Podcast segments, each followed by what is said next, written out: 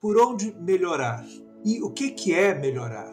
Tem um melhorar que é melhorar segundo o padrão da sociedade que nos acolheu aqui nessa encarnação e que tem certos valores, certos. Só que pode ser um melhorar não segundo os valores do nosso derredor, mas melhorar no sentido de encontrar essa essência, essa alma que nos diz quem nós devemos ser não para sermos melhores, mas para sermos aquilo que nós viemos ser.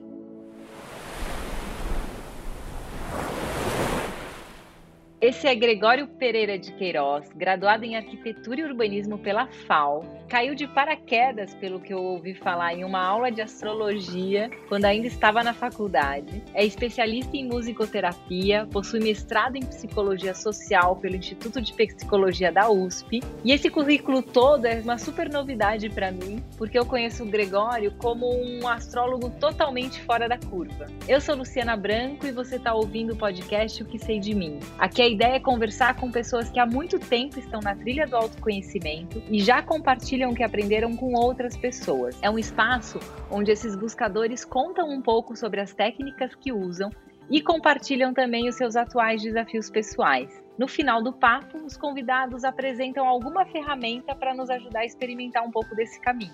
Eu acredito que só o indivíduo é capaz de promover na sua própria vida as transformações que deseja. Não tem pílula mágica, não tem guru, não tem instituição religiosa. O que tem então, tem o que você sabe sobre você.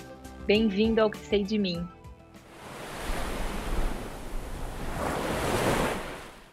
Bem-vindo, Gregório. Oi, Luciana, obrigado, obrigado pelo convite.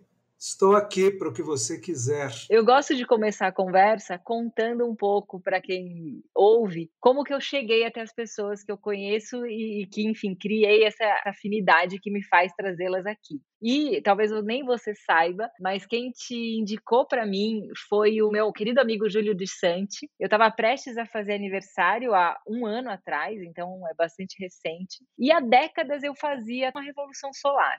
Mas naquele aniversário eu estava tão mexida comigo, assim, com todas as histórias que eu estava vivendo, que andando na praia com outros amigos, com a Paty Mascanha e com o Caio Cato, namorado dela, eu falei: "Poxa, eu sei que eu estou na batalha do meu autoconhecimento, mas eu queria tanto um feedback espiritual", eu falei para eles. Eu falei: "Será que existe isso? Alguém que pode me dar um feedback espiritual? Será que eu estou enxergando direito a vida?" E aí joguei isso para o mundo e o mundo se encarregou de juntar as peças, porque logo em seguida eu agendei para mim uma revolução solar com você e o que eu encontrei foi um feedback espiritual, que foi muito tocante para mim, foi muito inédito, no qual você não falou nada sobre Marte, Vênus, nenhuma quadratura. Você não usou esse vocabulário que eu estou acostumada a ouvir sobre astrologia. Então, eu estou invertendo todas as lógicas hoje, Gregório. E antes de perguntar sobre você, eu queria entender e queria que você contasse para quem nos ouve que astrologia é essa tão particular, pelo menos para mim, para o meu olhar, que você faz. Em primeiro lugar, a astrologia que eu aprendi com meu professor.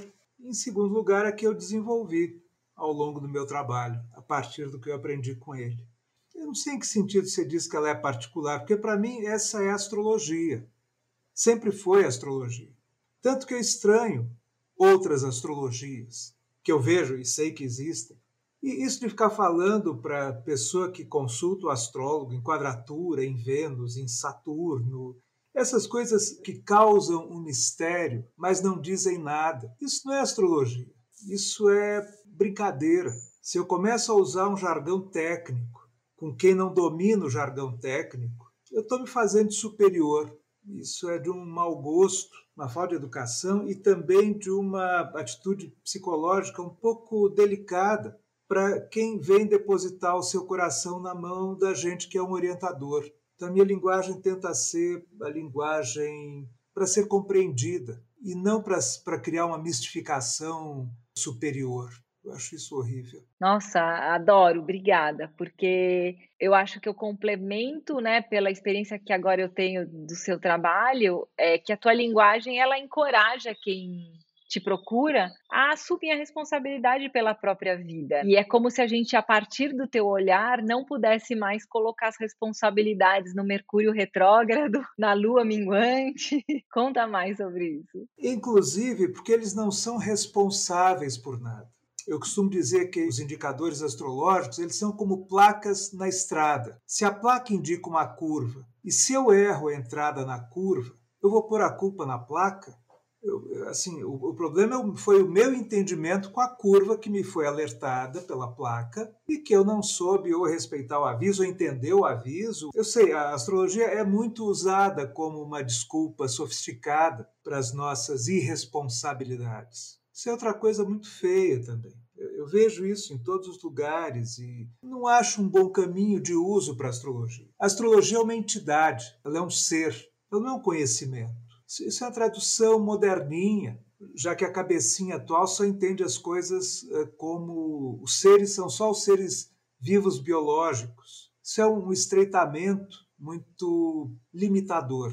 A astrologia é um ser que se manifesta através de quem se aproxima desse ser. Agora, quem se aproxima, tentando explorar, tentando tirar um proveito próprio e, e não sendo veículo para esse ser orientar alguém, a astrologia é um ser orientador. As estrelas no céu deveriam ser faróis orientadores, como sempre foram na antiguidade. Não só para navegação e para as travessias em terra ou mar, mas eram faróis orientadores para a vida para colheita, tal, mas também para a vida humana. Agora, hoje em dia, os astros e as estrelas são os da mídia, que não estão preocupados em orientar as pessoas, o brilho deles é para si mesmos. E dentro dessa visão contemporânea, contemporânea aqui vem como ironia, as pessoas não conseguem entender os astros do céu e as estrelas como uh, faróis orientadores. Então, eles são culpados, eles são responsáveis, eles são qualquer coisa, menos elementos de orientação. E o ser, chamado astrologia, ele fica triste, muito triste, quando ele não é manifestado como elemento de orientação. E aí a astrologia de verdade se afasta dos assim chamados canais da astrologia, sabe? e resta uma linguagem astrológica, um simbolismo astrológico e uma pataquada falsamente psicológica em cima da astrologia. É assim que é. E aí tudo se resume a piada, né? Ah, olha, eu sou assim porque o meu ascendente é em gêmeos. Isso. Ou sou de Satanárias, né? O pisciano é aquele que escreve um poema para você, mas não responde às suas mensagens tentando colocar todo mundo em caixas muito aparentemente organizadas e irresponsáveis. Isso. Como qualquer padronização, torna as pessoas irresponsáveis. E a gente está ingressando na era de Aquário, dizem, que um dia a gente vai ingressar, em todo caso a gente está a caminho dela. E a era de Aquário é a era dos sistemas. Aquário é o signo da sistematicidade. E quanto mais forte o sistema, mais frouxo mais irresponsável o indivíduo. Então, um dos problemas que a gente vai assistir na era de Aquário, esses coletivos né, que já existem, que ninguém é responsável, coletivo que não tem cara, tem lá uma ação qualquer, é o coletivo, não, é, não tem indivíduo responsável. Tomar a identidade das pessoas como a identidade social, se é branco, preto, amarelo, se é homem, mulher ou outro gênero, se é rico ou pobre, a isto se resume esse identitarismo atual, que é uma parte da identidade, mas é a parte mais superficial da identidade do, das pessoas. Qualquer dia a astrologia vai ser proibida. Indo por esse caminho a nossa sociedade, astrologia vai ser tida como inútil, que vai falar de elementos de uma individualidade muito interna, que não dá um bom sistema.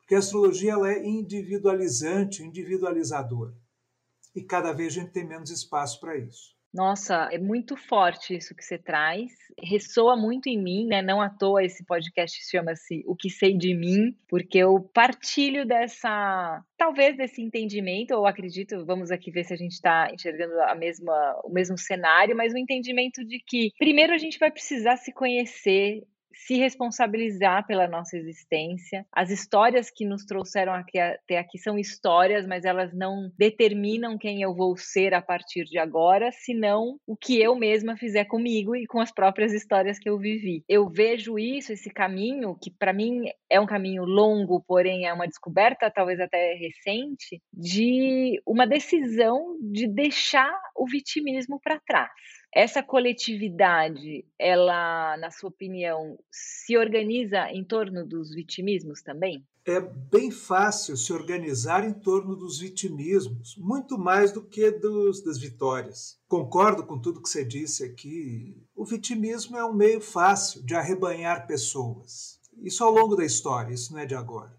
Os rebanhos são congraçados, são chamados pelo lado vitimista. A própria igreja, igreja Católica fez e faz isso. Não é arma nova, é uma arma bem antiga. Você pega a dor da pessoa e manipula a pessoa pela dor dela. É isso em qualquer relação amorosa, em qualquer relação de trabalho, em qualquer relação familiar. Você encontra traços disso, de preferência só traço, mas às vezes isso é o tom predominante de algumas relações, e também das relações sociais. O autoconhecimento é o tema da astrologia desse ser chamado astrologia. Ele é o ser que nos inspira autoconhecimento. Desse ser derivam outras formas de autoconhecimento que não são diretamente astrologia. Esse é um grande ser e chamá-lo de astrologia é reduzi-lo a uma face dele. Ele tem muitas faces. A astrologia está ligada a esse ser, é uma emanação desse ser de autoconhecimento. E autoconhecimento é uma coisa para muitas vidas. E quem está nesse caminho, em geral, em outras vidas, em outros carnavais, já trilhou um bocadinho desse caminho. E vai trilhar outros tantos, se não se esquecer disso ao longo do caminho, porque a gente sempre tem a possibilidade de esquecer, se distrair, porque a vida tem muita distração, pela dor e pelo prazer. Os dois nos distraem lindamente. E aí a gente esquece, esquece mesmo, esquecimento é o problema, de se voltar para si mesmo, não o si mesmo psicológico, mental, mas um si mesmo que se esconde, esconde na boa palavra, mas que está por detrás dessa construção mental e psíquica que em geral e comportamental que em geral é uma construção da sociedade para dentro da gente. Aquilo que se chama de educação, de formação da primeira infância, e o Freud levantou isso muito bem, é feito de fora para dentro a parte de dentro para fora, ela começa a ser feita por algumas pessoas quando elas chegam na idade adulta. Para outras pessoas isso não interessa. Então a astrologia não vai interessar para muitas pessoas. E está bem assim. Então, para quem busca autoconhecimento, a astrologia é uma ferramenta. Das que eu conheço, a mais impressionantemente verossímil ao que a pessoa traz traz como construção social, o mapa astrológico descreve como é que vai ser a construção social da pessoa e também descreve como é o ser por detrás ou por dentro dessa construção. Pelo menos em parte descreve esse ser. A astrologia pode ajudar a ligar as duas pontas, a fazer a pessoa refletir sobre as condições de vida dela, sim, e sobre o ser dela. A astrologia funciona nas duas frentes, porque não é possível despertar o nosso ser sem conhecermos também a nossa parte formada a partir das influências sociais. Temos que conhecer as duas partes. Eu diria que é muito bonito te escutar explicar assim, porque é como se a gente pudesse passar muitas décadas fazendo terapias clássicas, falando das nossas famílias, dos nossos trabalhos, das nossas relações, que seriam essa constituição social de nós mesmas. Até o momento que você fala, tá, mas quem sou eu antes de tudo isso? O que, que eu estou fazendo aqui? A astrologia entraria para responder essa pergunta: quem somos nós antes de tudo isso? Sim, quem sou eu antes de mim? Olha, quem sou eu antes de mim? Também essa pergunta. A astrologia responde perguntas bem comezinhas. Em que mês eu lanço a marca de perfume que eu estou lançando? Este relacionamento que começou agora, ele tem futuro? Como eu faço para me relacionar com o meu filho, com a minha filha, com a minha sogra? A astrologia responde tudo isso. Agora, a astrologia pode devolver a pessoa também a ela mesma, esse autoconhecimento não o conhecimento do que acontece ao meu redor. Quando a gente encarna, as duas coisas estão bastante entrelaçadas, entremeadas. Só que a vida externa, chama tanto a atenção que a gente esquece que tem um ser ou que tem uma alma que veio fazer alguma coisa específica aqui nesse mundão, esse planeta escola, como eu digo, que é um planeta escola. É engraçado pensar em fazer revoluções sociais, mudar o mundo. Quem é que entra numa escola e acha que tem conhecimento para mudar a escola antes de ter cursado a de Itacuja? Então, uh, para o esoterismo, querer mudar o mundo é uma bobagem. Um, porque ele não vai ser mudado por desejos ocasionais deste ou daquele grupamento humano. O mundo tem uma direção muito definida, tem uma razão para ser do jeito que é. Podemos melhorar o nosso comportamento no mundo e, a partir disso, contribuir positivamente para o mundo, virar um farol de luz, um farolzinho, farolito. Mas esse autoconhecimento é uma coisa a ser desenvolvida com a ajuda de quem já tem algum autoconhecimento. Quer dizer, quem não sabe de si não pode levar o outro a saber de si. E um astrólogo não precisa ser um, um grande conhecedor de si. Ele tem um instrumento, ou melhor, ele pode ser canal de um instrumento e ajudar os outros até sendo ignorante de si, um esquecido de si. Isso existe. Como as pitonisas lá da Grécia, elas cheiravam lá uns, uns umas fumacinhas entravam num certo estado e diziam coisas do oráculo de Delfos. Seriam canais, não são, não há uma reflexão, entendi. É. E, em parte, o astrólogo, mesmo tendo reflexões, porque a astrologia tem um estudo eh, tecnicamente complexo, exige do intelecto para estudar astrologia, sim, tem um aparato de conhecimento mental muito bem construído, muito estruturado. Mas mesmo com tudo isso, toda essa estrutura é uma preparação para a gente virar canal. O que dá certas garantias, porque um canal uh, espontâneo, a gente não sabe o que, que se mistura da, da cabecinha da pessoa com o que ela está canalizando. Esse é um grande problema de todas as canalizações, incorporações e essas coisas todas. E aconselhamentos também, né? E aconselhamentos, pois é. E a astrologia, então, ela permite que a pessoa se estruture melhor. Mas a astrologia permite também, e esse é o ponto, que o próprio astrólogo se autoconheça. E ali ele se torna capaz de ser companheiro de jornada de quem está querendo se autoconhecer. E não apenas uma pitonisa repetidora de inspirações, que é um papel bacana, muito útil às vezes. Como às vezes a gente consulta uma vidente, uma pessoa que a gente percebe que nem tem lá um nível cultural assim eh, escolar para dizer nada, mas a pessoa diz coisas incríveis, porque ela é tomada por forças superiores. Isso é, é utilíssimo. Pelo menos para mim já foi, sei do monte de gente para quem foi. O astrólogo ele pode ser um pouco mais do que isso, ele pode ser um companheiro de jornada, de caminho de autoconhecimento. Se ele tiver trabalhado o próprio autoconhecimento. E aí talvez o astrólogo atinja o ponto mais completo do seu trabalho. Que bonito. Você falando me, me passa a sensação que eu admiro muito, que é um olhar para o outro que sente ou que acredita que o paciente, não, não é paciente, né? O interlocutor pode ser muito melhor do que ele é, né? Então é, é esse olhar generoso de falar, amiguinho, você está aqui nesse planeta escola, como você gosta de dizer, vai lá estudar, vai ser melhor do que você acha que você pode. Não sei, eu, eu te escuto falar, eu, eu sinto muito isso e pelas nossas experiências das consultas, isso assim. Então, por onde melhorar?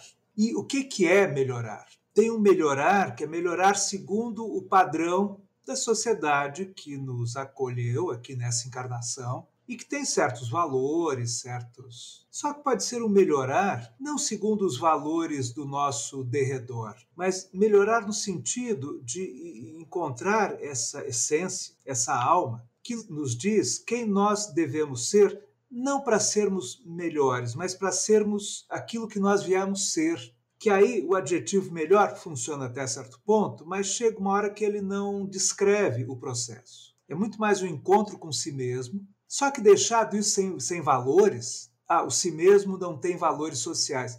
A gente se assusta e pensa assim, meu Deus, então de repente o meu si mesmo, o meu mim mesmo, pode ser um carniceiro, pode ser um, um ambicioso cruel, pode ser. Não, o, o mim mesmo, a nossa alma, ela é a nossa ligação com a divindade.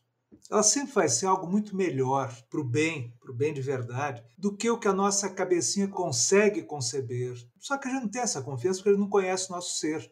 Então a gente quer que a nossa cabecinha, formada dentro dos valores da sociedade, nos conduza para além disso. E ela não conduz para além disso. Ela, inclusive, nos mantém no limite reforça o que ela sabe, né? E aí não é de se espantar que as pessoas fiquem ansiosas e ou deprimidas, em geral os dois, né? Em alguma medida, que ela vive num círculo sem saída, uma cela sem janela. É de dar desespero imaginar que a vida é apenas essa carne existencial e que um dia isso acaba e a gente vive os prazeres e as dores que viveu aqui e um dia pode ser muito triste, né? É, bem triste. Só que aí as pessoas dizem: ah, mas por ser triste, então, esses espiritualistas inventam uma divindade que não existe para dizer: olha, eu inventei uma janela na minha cela, ela não existe, mas eu inventei e acredito tanto que ela me traz até luz lá de fora. Uma luz que não existe, mas dentro da minha cabeça está me iluminando. Esse é o argumento dos ateus e companhia, dos materialistas. Né? É um argumento interessante. Agora, quem experimentou na própria pele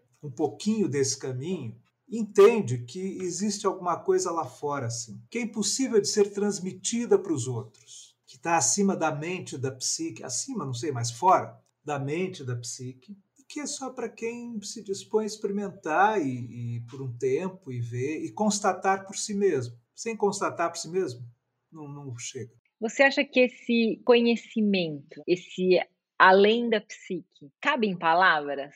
Algumas coisas cabem. O contorno do que é esse conhecimento, essa percepção, porque não é conhecimento, é a percepção, é diferente. Eu posso desenhar o contorno disso, descrever em parte. Assim como a música, eu não consigo com palavras reproduzir o que é uma música, qualquer uma delas. Mas eu consigo mais ou menos descrever, que nem tentar descrever um vinho, dizer o aroma madeirado com toques de camurça e frutas groselhadas. Isso não está dizendo nada do coitado do vinho, mas está tentando dar um contorno. Mas mais do que explicar o que é esse ser que nós somos, as palavras elas nos desenham o caminho pelos nossos esforços, conseguirmos nos aproximar do nosso ser. Então as palavras são muito úteis, não para descrever o que é, porque o que é para ser experimentado sensivelmente perceptivamente. Não é emocionalmente, nem mentalmente, é perceptivamente, é percepção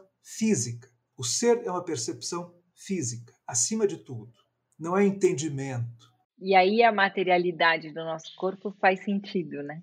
Estamos aqui vivendo nesse corpinho material, nesta miséria material que sempre dá problema, está cheio de desejos irresolvidos, cheios de, de, de né, respirações e alimentações por cumprir ao longo da vida inteira. Isso tem um motivo. Corpo não é prisão. Corpo é onde a gente pode sentir, perceber melhor, perceber a, a presença da divindade aqui na manifestação. Que caminho incrível seu. Não é meu, não. É de um bando de gente, Zé. Deveria ser da humanidade inteira, por enquanto não é mas a gente vai na torcida de que um dia talvez seja. Conta então um pouco do seu caminho, porque eu escutei e recomendo, né, quem quiser escutar mais do Gregório, ouvir os podcasts, são três episódios que o Júlio fez com você no Pepita. Mas enfim, você então estava lá estudante de arquitetura, foi para uma aula de astrologia e aí se autorizou ser guiado pelas estrelas e pelos planetas nessa mudança de jornada. Você queria ser um arquiteto que ia desenhar casas e virou um construtor, um auxiliar de construção de vidas. Quase isso, tem alguns detalhinhos, mas a história, linha geral, é essa. Eu não queria ser um arquiteto. Não sei por que, um ano antes de fazer vestibular, eu encasquetei que eu queria ser arquiteto. Não lembro por quê, não sei por quê. Nunca me achei arquiteto. Sempre disse na faculdade depois: se eu construir alguma casa, não entrem, para segurança de vocês, não fiquem debaixo desse teto, porque eu não sei construir, eu não sou um arquiteto, embora tenha um diploma, é um diploma que é mera formalidade. Quando eu estava indo para o colégio, ou para o ginásio ainda, nem lembro, um dia de chuva, eu morava a quatro quadras do, do colégio que eu ia, estava indo a pé, chovia. Sabe aqueles casacos impermeáveis? Mas que eram permeáveis, que nas costuras entrava água e molhava aqui o cangote da gente.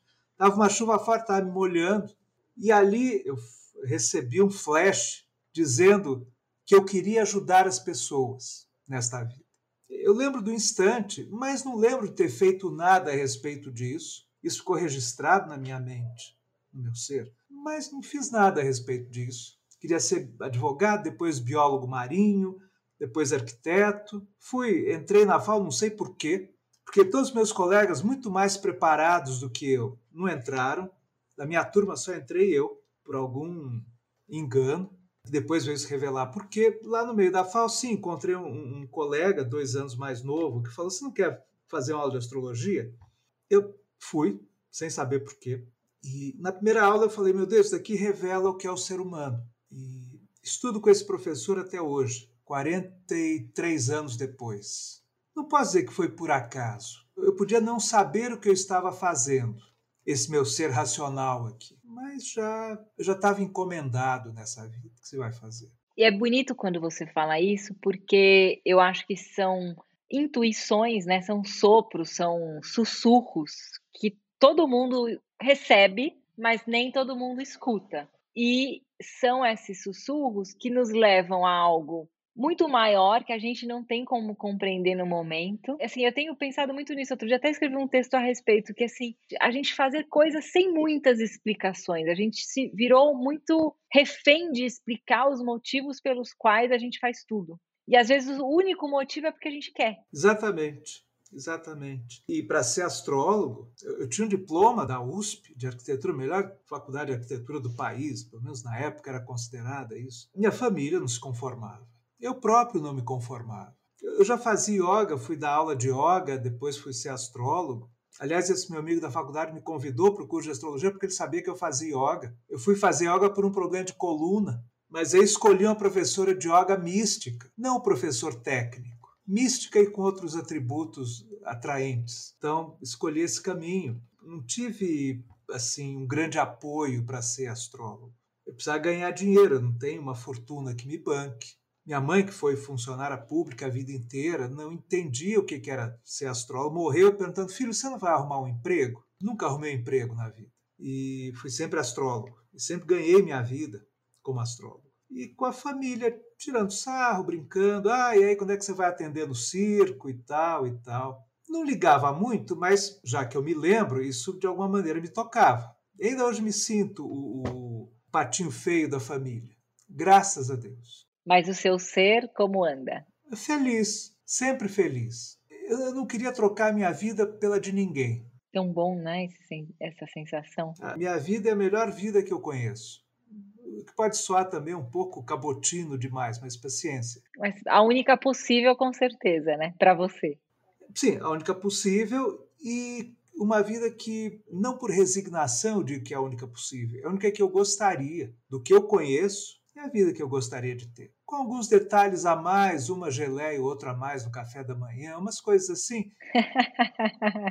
e sabe uma coisa, você falou da sua mãe, eu lembrei que um dia você me contou de outra intuição, que você ia com a sua mãe para a feira e adorava barraca de ervas.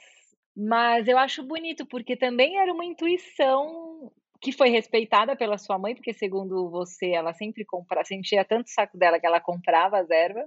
Sim, eu ia na feira com a minha mãe de sábado, parava na, nas barraquinhas das vendedoras de ervas, das herboleiras, queria comprar incenso, queria sentir o cheiro das ervas, queria ver aquelas velhas negras, pretas, e ficava fascinado com aquilo. Minha mãe é de Salvador, é baiana, nunca me levou para candomblé, para coisa nenhuma dessas. Mas, de alguma maneira, lá, já com 50 anos de idade, essa, essa vertente da Umbanda e do candomblé entrou na minha vida que também já tinha raiz nesse cheiro, nesse aroma de ervas, uma feira livre, que é um ambiente de Exu.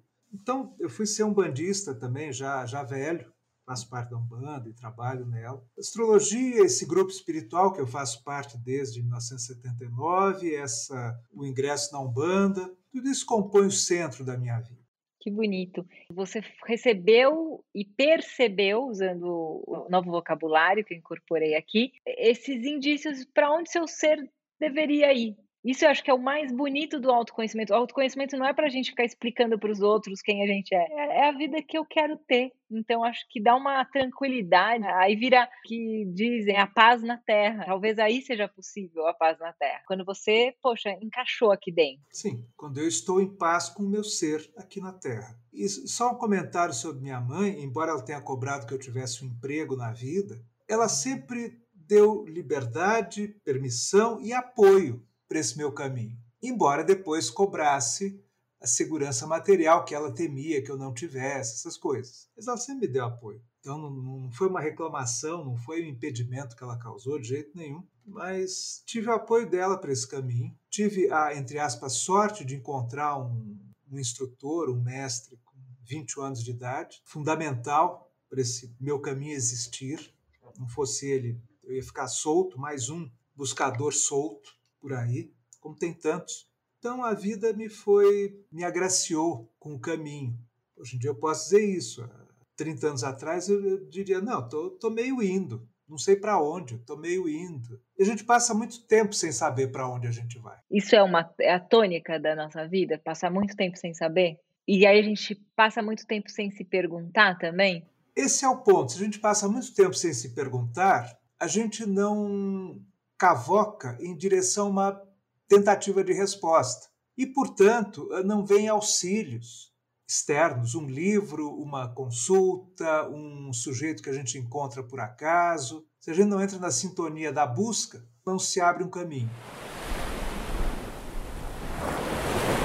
No Abre eu falo, não existe pílula mágica, não existe guru, não existe instituição religiosa a partir do meu caminho também, eu acho que a gente precisa encorajar todo mundo a acreditar na sua própria bússola, né? No, no, seu, onde o teu ser quer te levar. E a gente vê nessa sociedade que a gente já conversou aqui, coletivizada, que às vezes a presença dos gurus prejudicam mais do que ajudam, né? A condução de, de uma existência. Você me disse que você tem um professor há 40 anos, que pode ser considerado um guru. O Mário Gonzalez, um médico muito bacana que eu entrevistei aqui, também falou: não, eu, eu agradeço os gurus que passaram pela minha vida. Tudo isso porque neste momento da conversa, eu gosto de convidar o entrevistado, que nem é uma entrevista, né? É uma conversa, para contar um pouco sobre o que esse caminho ainda não ajudou a resolver. Resolver entre muitas aspas. Porque eu acredito cada vez mais que a humanidade, né, a gente expor um pouco dos caminhos reais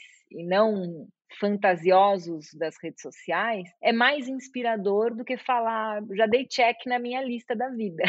Se você tiver disponibilidade, conta um pouco desse seu caminho, desse teu momento, das tuas atuais buscas.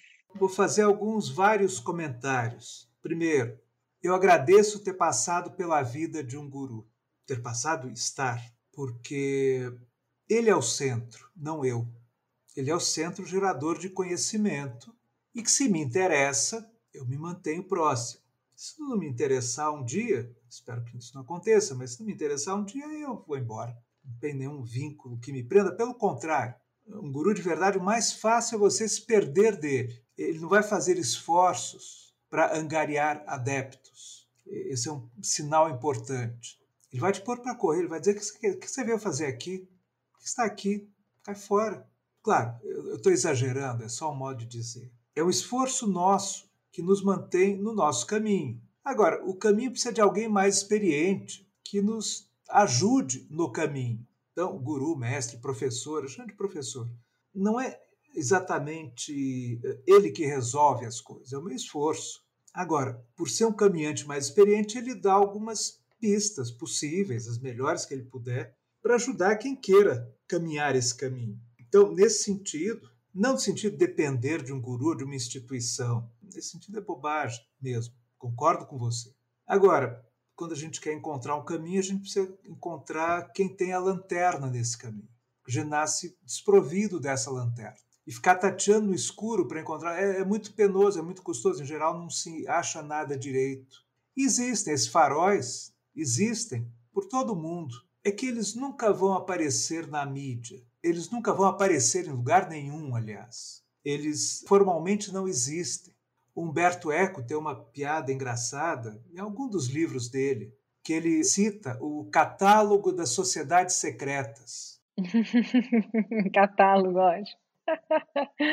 Se são sociedades secretas, como é que tem um catálogo? E o sujeito folhear, o personagem folheava o livro, o catálogo. É uma gozação com essa ideia. De, uh, esses grupos existem para prover um pouco de luz no caminho para quem está afim de encontrar um caminho, ou caminhar um caminho. Para quem está afim, esses grupos não têm interesse. Eu coleciono conchas, conchas marinhas. Para quem não coleciona, não sabe a rede de vendedores de concha que tem pelo mundo inteiro, pela internet toda, feiras de conchas de Bruxelas, de Paris, de Bangkok, e as pessoas vão lá e se reúnem. Tem... A gente passa a vida sem saber que isso existe e não faz falta nenhuma. Só para os maluquinhos, malacólogos, malacologistas é que vai interessar. Assim também a espiritualidade, Luciana, ela existe potencialmente em muitos lugares. Se a gente não se interessa, a gente não encontra. Como as pessoas não encontram feiras de malacologia, não tem notícia, não tem Jornal Nacional, a feira de malacologia de Bruxelas abriu hoje.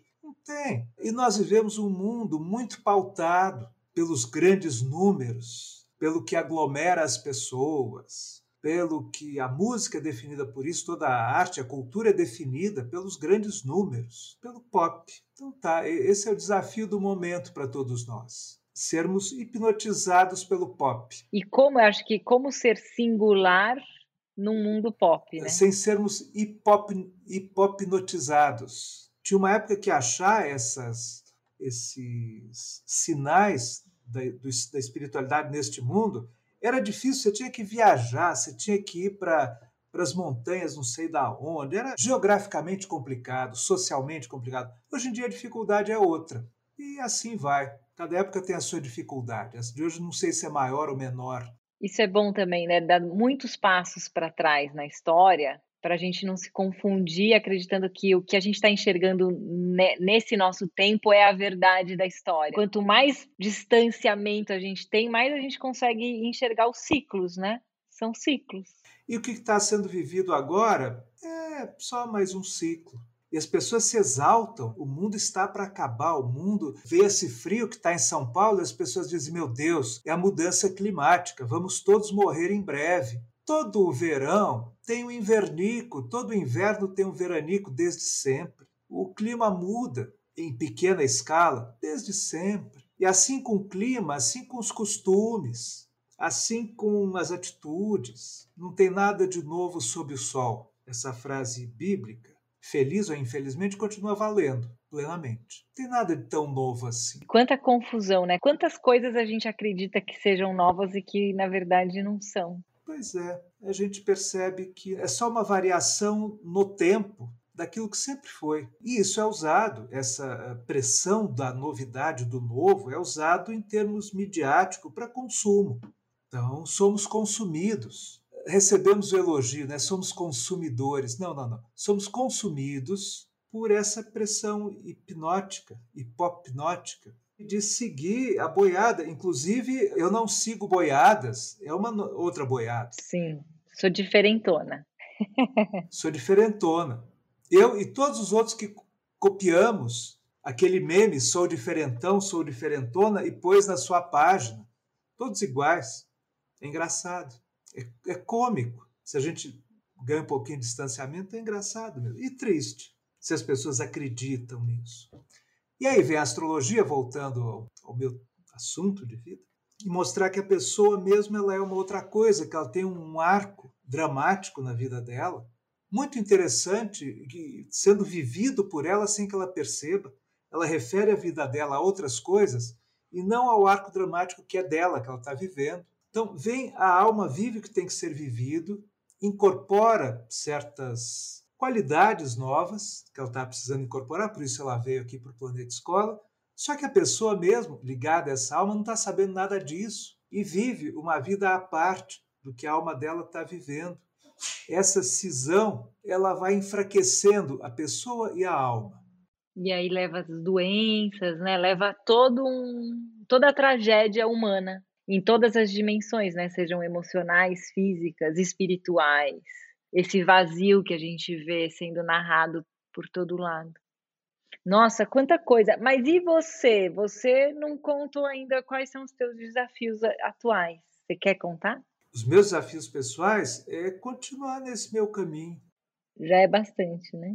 É, porque ele inclui, abrange, perceber mais de mim, cuidar mais das coisas que eu percebo em mim, a ver se eu as quero, se eu as acho condizentes com os valores, princípios que eu tenho ou não. Não tem desafios novos, é o mesmo desafio de sempre. Nem isso é novo debaixo do sol, sabe? E eu não sou um coaching para vender novas conquistas, novas realizações. E levo isso para minha vida, que não é de modo nenhum morna ou chata. Pelo contrário, é desafio o tempo inteiro, desafio interno, meu comigo mesmo, das coisas que eu já conheço, das coisas que eu tenho por conhecer, e me divertir, ir pra praia, adoro praia, essas coisas. Caçar concha.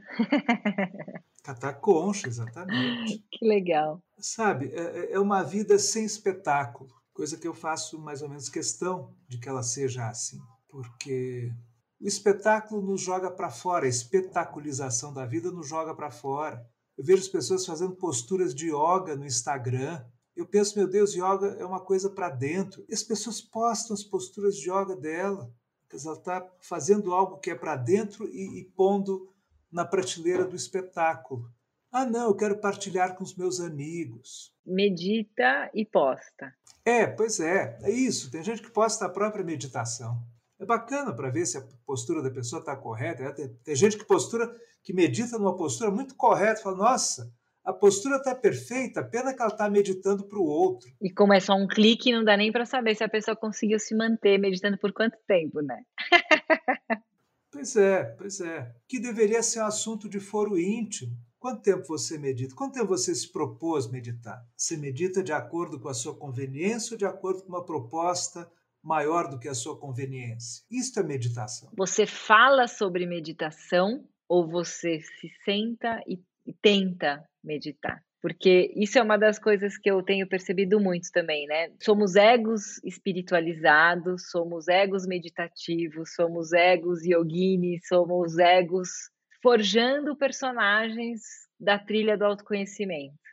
É bem isso. Essa cultura utiliza a espiritualidade para dar um coloridozinho para a existência mais banal, para seduzir alguém, com a sua postura perfeita, com a sua aura de meditante. Né? É legal ter aura de meditante, né? Chegar no restaurante com os amigos e dizer, eu pratico meditação. Eu nunca digo que eu pratico meditação, nem, nem a mim interessa se eu pratico ou não. Não sei para a minha vida espiritual, não interessa se eu pratico ou não. Você entendeu por que eu não falo dos meus desafios, né? Porque eles não são do interesse de ninguém. E desafios de vida, de assim, pôr os filhos para crescer, ganhar a vida, tudo isso está encaminhado, resolvido. Meus filhos são grandes, minha vida é estável. Ok, então os desafios eh, mundanos estão bem encaminhados. Resolvidos não estão porque a vida não se resolve. A vida não tem solução nem resolução. Não é para ter. A gente morre no final, inclusive. Então, é uma triste notícia para as pessoas que a gente morre no final. Muito bom. Bom, obrigada. É uma aula, né? Mais uma aula que você me deu e está dando para quem nos escuta. Nesse final de conversa, eu acho que você já deu muitas dicas, né? Mas enfim, você quer compartilhar algo a mais com quem está nos escutando? Propor algo? Enfim, Siddhartha Ribeiro já propôs que a gente intencione sonhos, o Ivo já conduziu meditações. Não tenha vergonha de quem você é, fisicamente, emocionalmente, mentalmente. É um começo. Nós nos envergonhamos e queremos ser outros. É o ponto em que a gente começa a se afastar do corpo, da emoção e da mente, que ainda não é o ser. Nosso corpo, a nossa emoção e a nossa mente está mais perto do nosso ser do que tentar ser o que a gente não é. A raiz disso é ter vergonha. E o mapa astrológico tem um certo setor, um certo planetinha, que diz onde é que está a nossa vergonha da gente ser quem a gente é e é onde a gente começa a se perder espiritualmente. Se a gente cuidar disso em termos gerais, já é um começo. Tá bom? Com certeza. Nossa, muito obrigada. Vamos prestar atenção onde a gente sente vergonha, né? Que é o começo da conversa.